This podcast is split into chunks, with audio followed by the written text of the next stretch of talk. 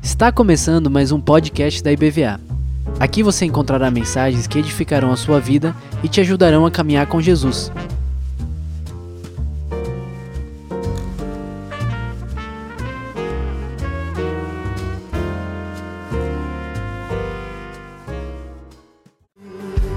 Aleluia. Aleluia. Amém, igreja. Pode se assentar. Boa noite, graça e paz do Senhor Jesus. Nessa noite tão preciosa, tão especial, esta celebração tão importante para nós, que é a ceia do Senhor. Vamos abrir a nossa Bíblia no Evangelho de Lucas, capítulo 22. E nós vamos ler exatamente o relato dessa última ceia. Mas nessa noite, nós vamos utilizar o relato dessa última ceia, mas nós vamos passear pela vida de uma das pessoas, um dos personagens que está envolvido nessa ceia, que é um homem que nós conhecemos muito bem, um homem chamado Pedro, um homem de grande importância como apóstolo, foi um dos grandes propagadores do Evangelho de Cristo no primeiro século. E nós vamos percorrer um pouco da vida desse homem, porque o foco da nossa mensagem nessa noite é curados para curar. Então, abra comigo aí em Lucas capítulo 22, e logo em seguida nós vamos ler um outro texto que está em João. Então, depois que nós terminarmos de ler esse texto de Lucas, se você puder, deixa alguma coisa marcando aí a página para a gente poder percorrer aí os dois textos, tá bom? Então vamos ler Lucas capítulo 22 a partir do verso 14. E diz assim a palavra do Senhor: E chegada a hora, pôs-se à mesa, e com ele os doze apóstolos. Disse-lhes Jesus: Desejei muito comer convosco esta Páscoa antes que padeça. Porque vos digo que não a comerei mais, até que ela se cumpra no reino de Deus. E tomando o cálice, havendo dado graças, disse: Tomai-o e reparti-o entre vós, porque vos digo que já não beberei do fruto da vide, até que venha o reino de Deus. E tomando o pão e havendo dado graças, partiu e deu-lhe, dizendo: Isto é o meu corpo que por vós é dado, fazei isso em memória de mim.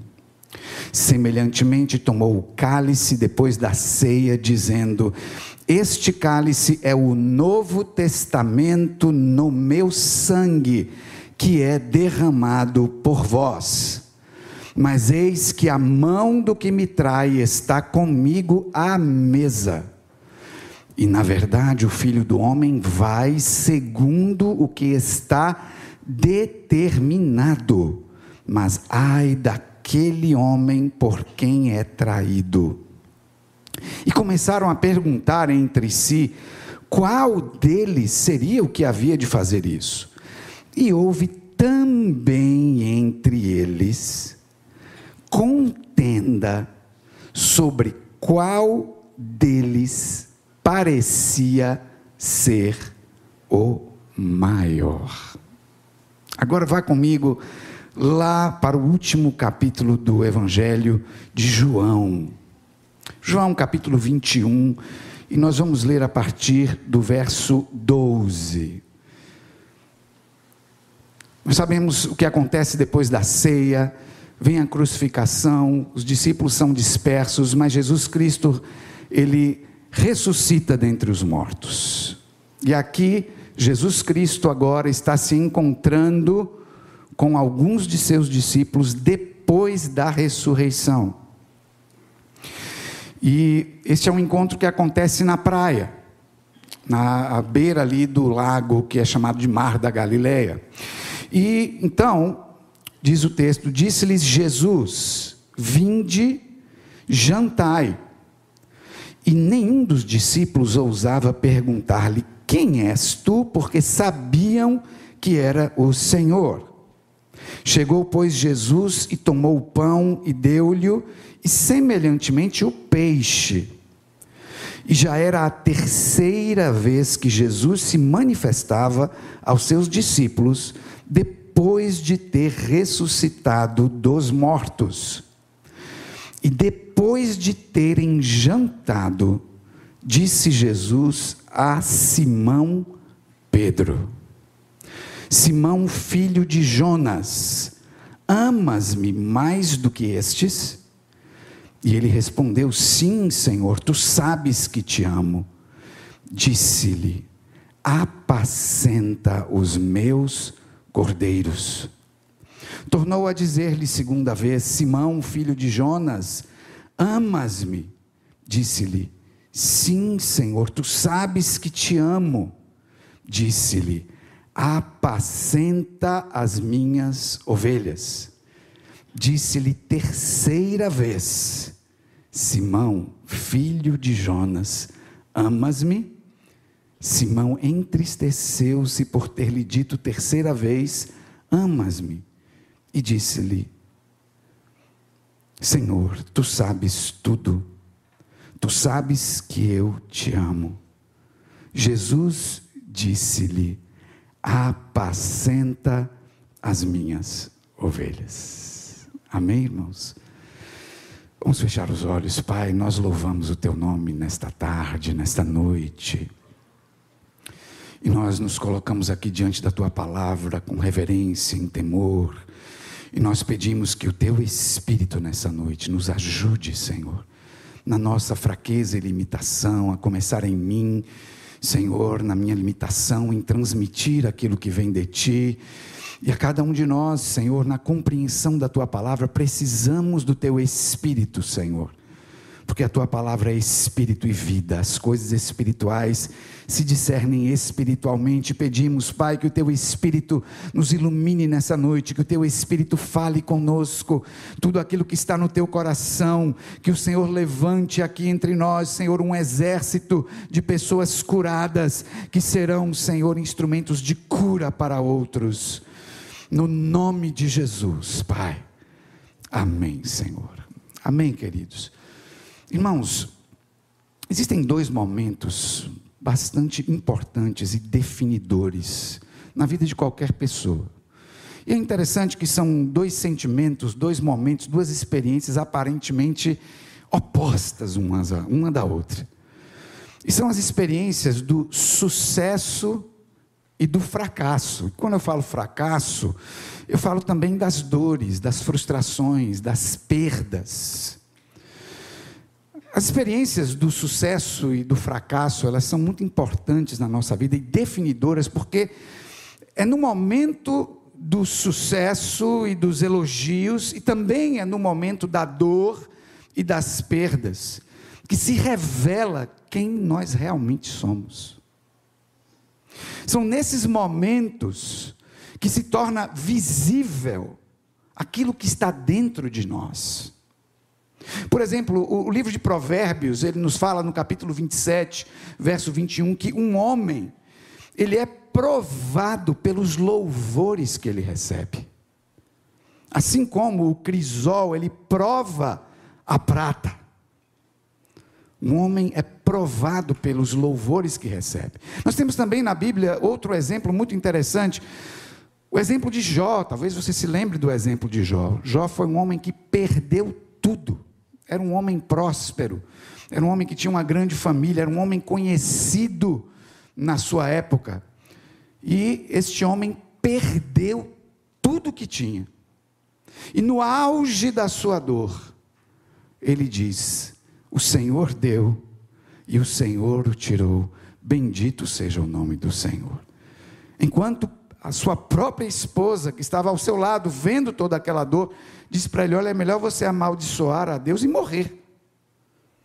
Então, são nesses momentos de grande êxito, de grande sucesso e também de grande dor e perda, que se revela o nosso coração. Por isso que esses momentos são tão importantes. E uma coisa que é interessante é que na vida, na nossa caminhada, essas duas experiências podem acontecer muito próximas uma da outra. Você lembra, por exemplo, lá do caso de Elias. Elias era um profeta, Elias tem um embate, ele enfrenta 400 profetas de Baal, desce fogo do céu. Que grande sucesso que ele obtém ali. Mas logo depois, ele está deprimido em uma caverna, com medo do que aconteceria a ele, porque ele estava sendo perseguido por uma, uma rainha perversa. Então veja que essas experiências podem acontecer às vezes numa distância muito curta na nossa vida. Coisas que achávamos que dariam certo, coisas que às vezes deram certo por um tempo e de repente as coisas se modificam, as coisas é, é, ruem. Então, eu queria que você guardasse isso e é com esse olhar que eu quero que a gente olhe para essa cena da última ceia. Porque Jesus Cristo está ali com seus discípulos, num momento de muita intimidade. E está ali este homem chamado Pedro. E muitas vezes a gente não consegue entender o coração e o que se passa dentro do coração das pessoas, porque às vezes a gente lê a Bíblia de uma forma muito impessoal. Mas irmãos, estamos falando de gente como a gente, pessoas como nós que tem sentimentos, expectativas, sonhos, aspirações. E Pedro é um ser humano, como nós. O que será que se passava na cabeça dele? E é por isso que eu queria percorrer com vocês um pouquinho da história dele, para a gente entender aquele momento e o significado daquele momento. Percebam uma coisa: a gente não tem na Bíblia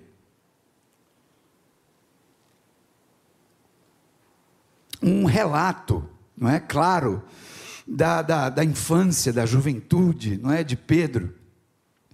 Mas nós temos a história, nós temos a arqueologia, e através da, da história nós podemos entender como é que era a vida típica de um jovem ou de uma criança na, nos tempos de Jesus, ali na Galileia.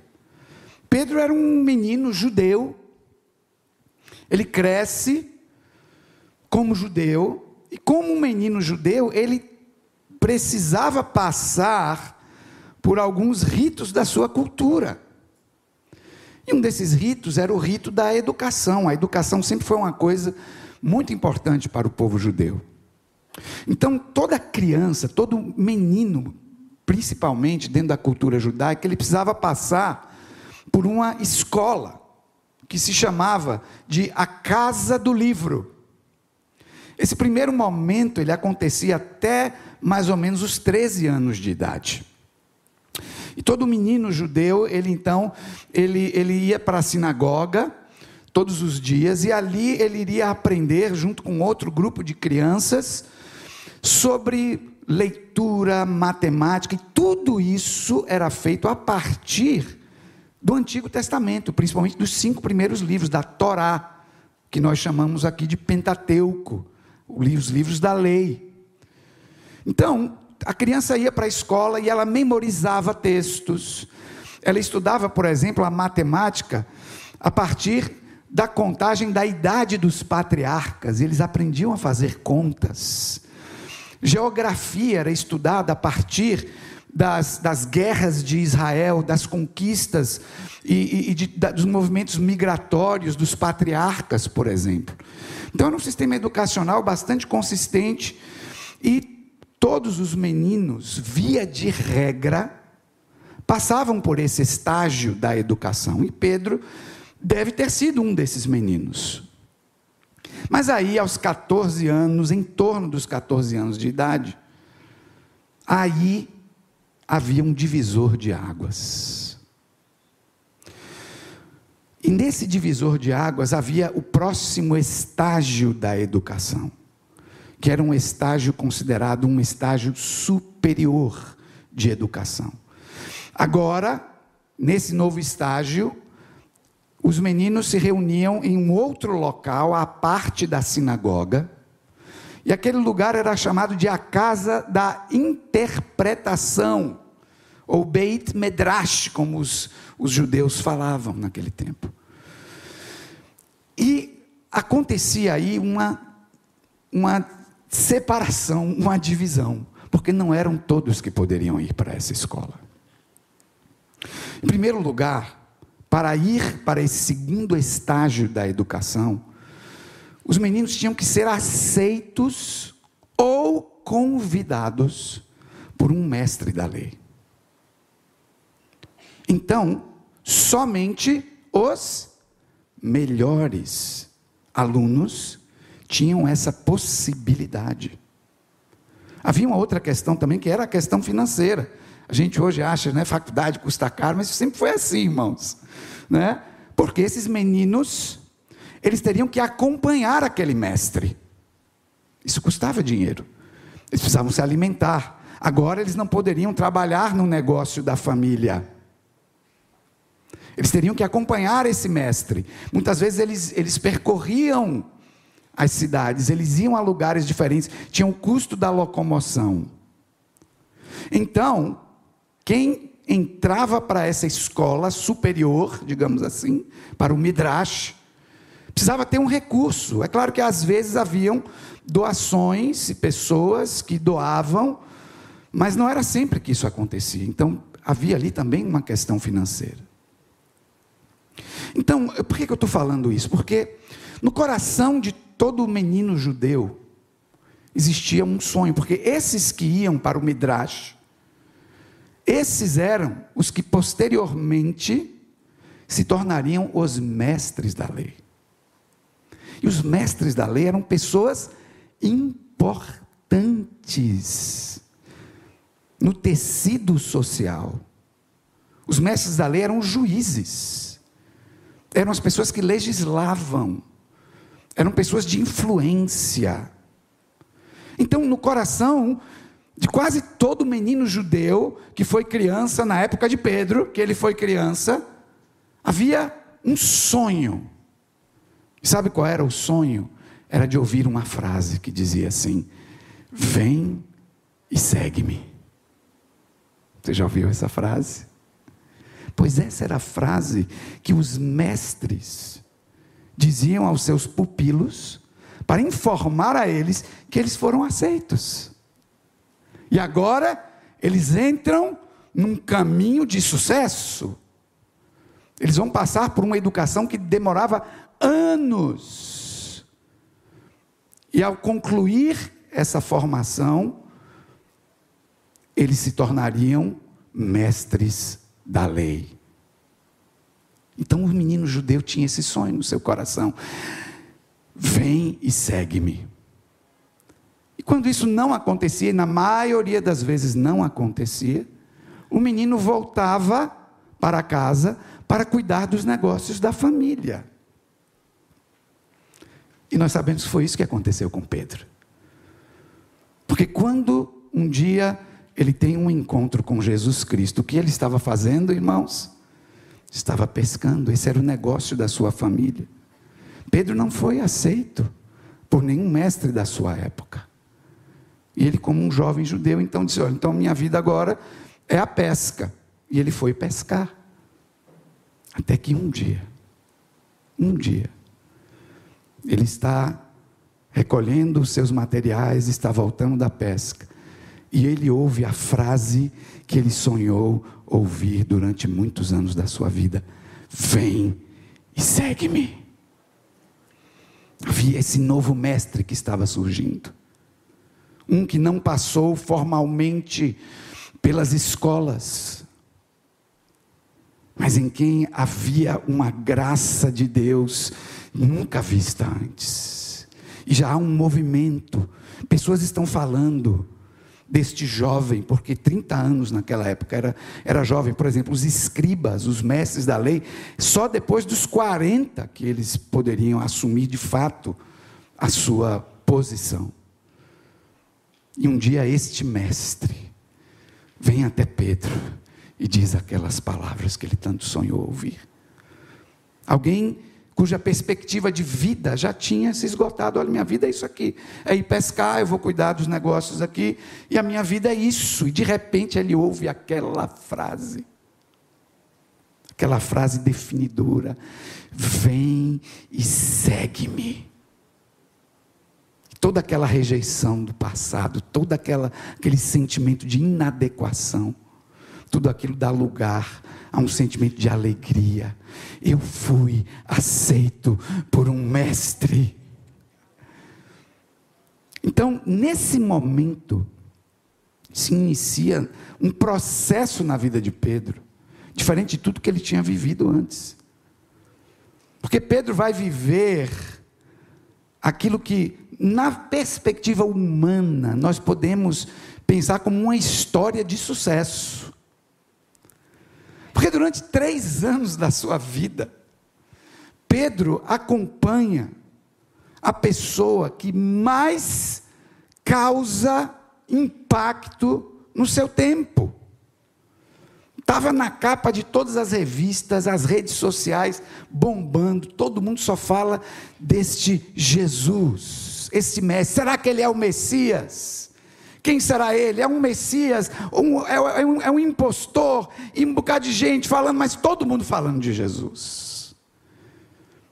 Mas muito mais do que isso, onde eles iam, coisas extraordinárias aconteciam.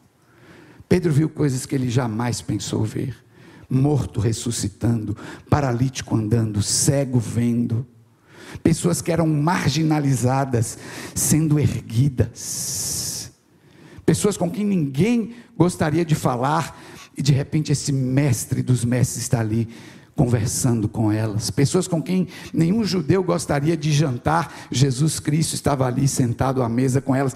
Pedro viu coisas que ele jamais imaginou ver.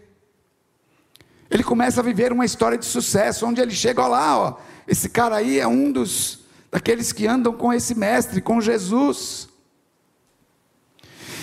E eles chegam neste momento da ceia. E naquele momento é como se Pedro estivesse no auge do sucesso. Eles entram em Jerusalém. E eles entram aclamados em Jerusalém gente jogando não é, mantos e, e, e, ramos e dizendo: Osana, bendito é o que vem em nome do Senhor. E Pedro está ali. Ele não estava ainda entendendo exatamente o que estava acontecendo.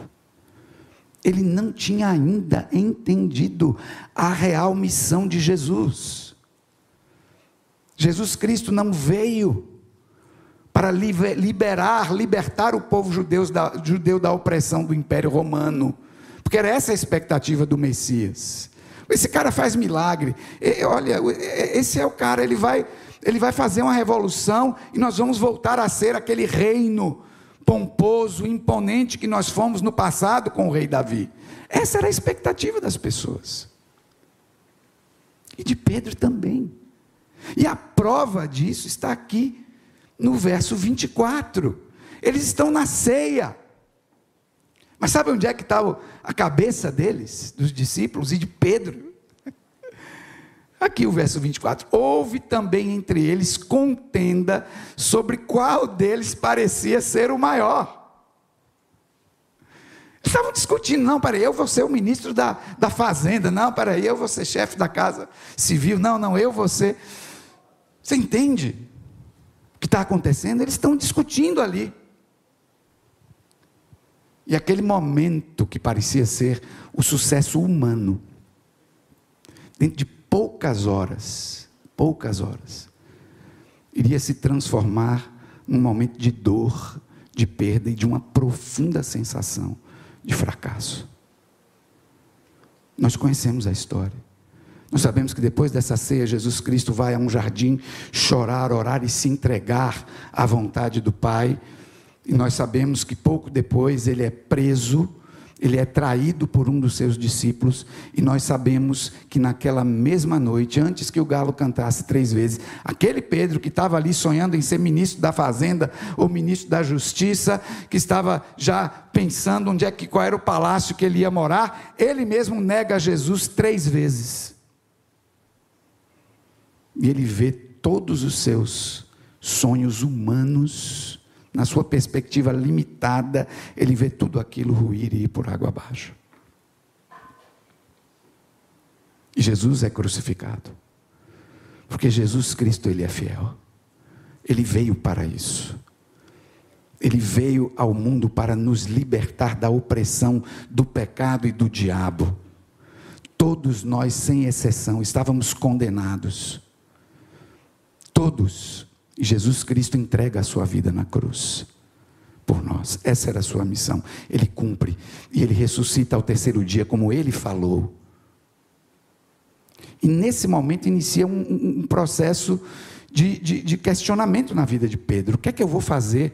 Jesus está aí, Jesus ressuscitou, eu já vi, mas qual é a minha missão? Eu fracassei, eu neguei a Jesus. E é aí que vem o segundo texto.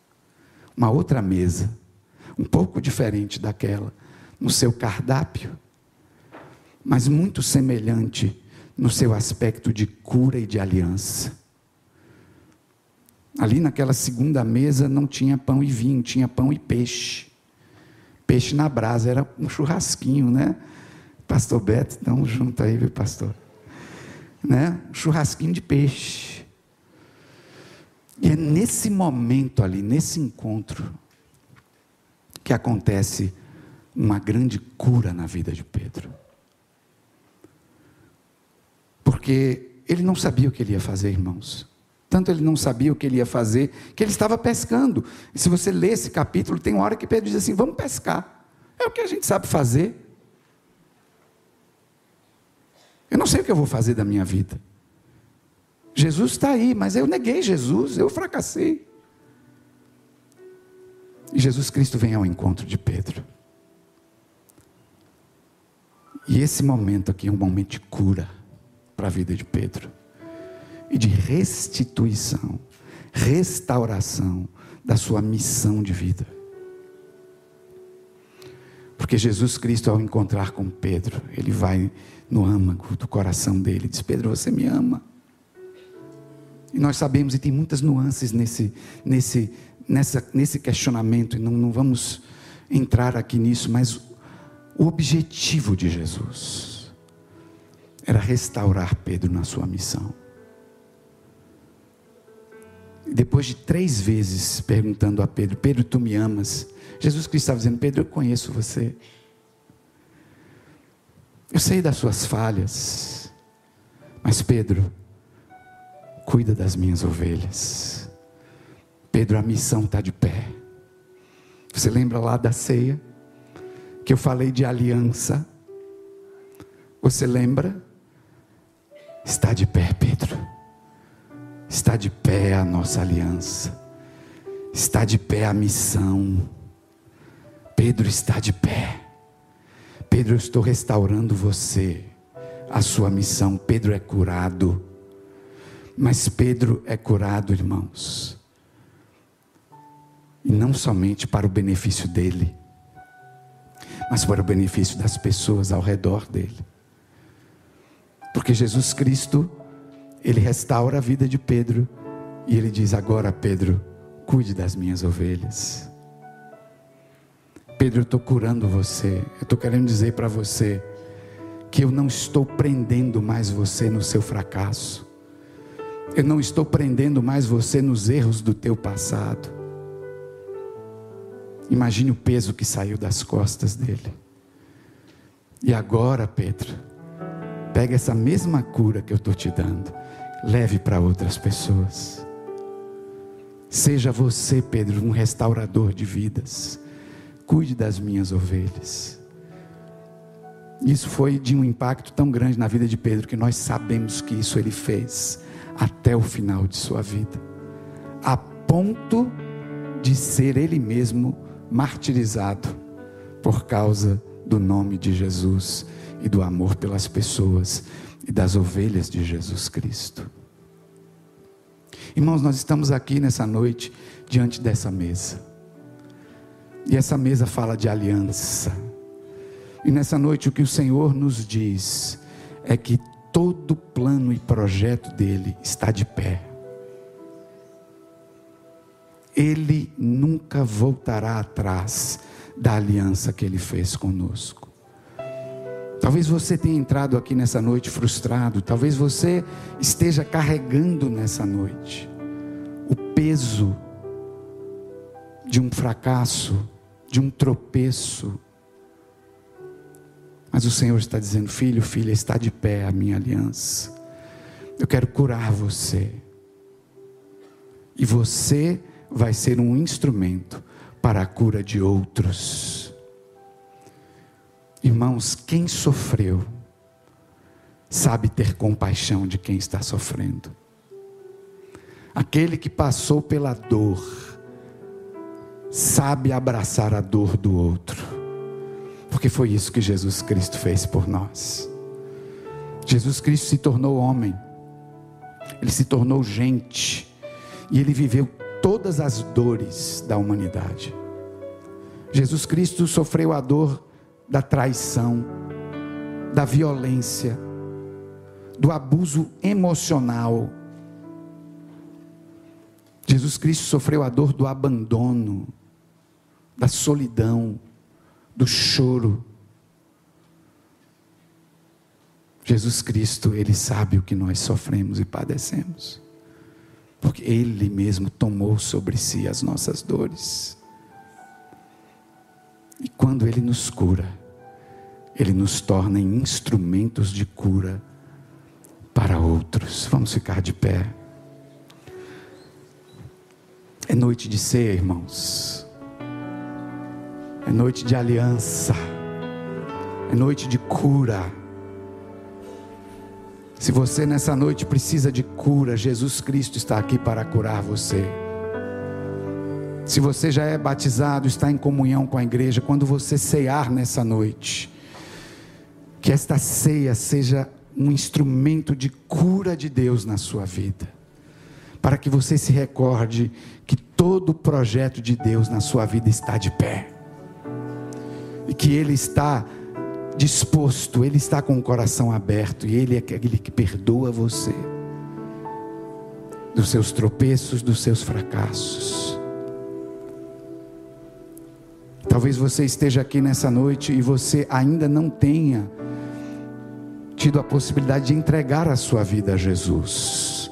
Talvez você esteja também carregando dores e fracassos, mas você não teve ainda um encontro com Jesus. Ele está aqui nessa noite. Ele quer perdoar você, ele quer lhe dar um novo começo. Foi para isso que ele veio. Se você nessa noite quer receber Jesus como Senhor da sua vida, entregar a sua vida a Ele. Quero que você levante a sua mão, nós queremos orar por você. Onde você estiver, faça um sinal aí.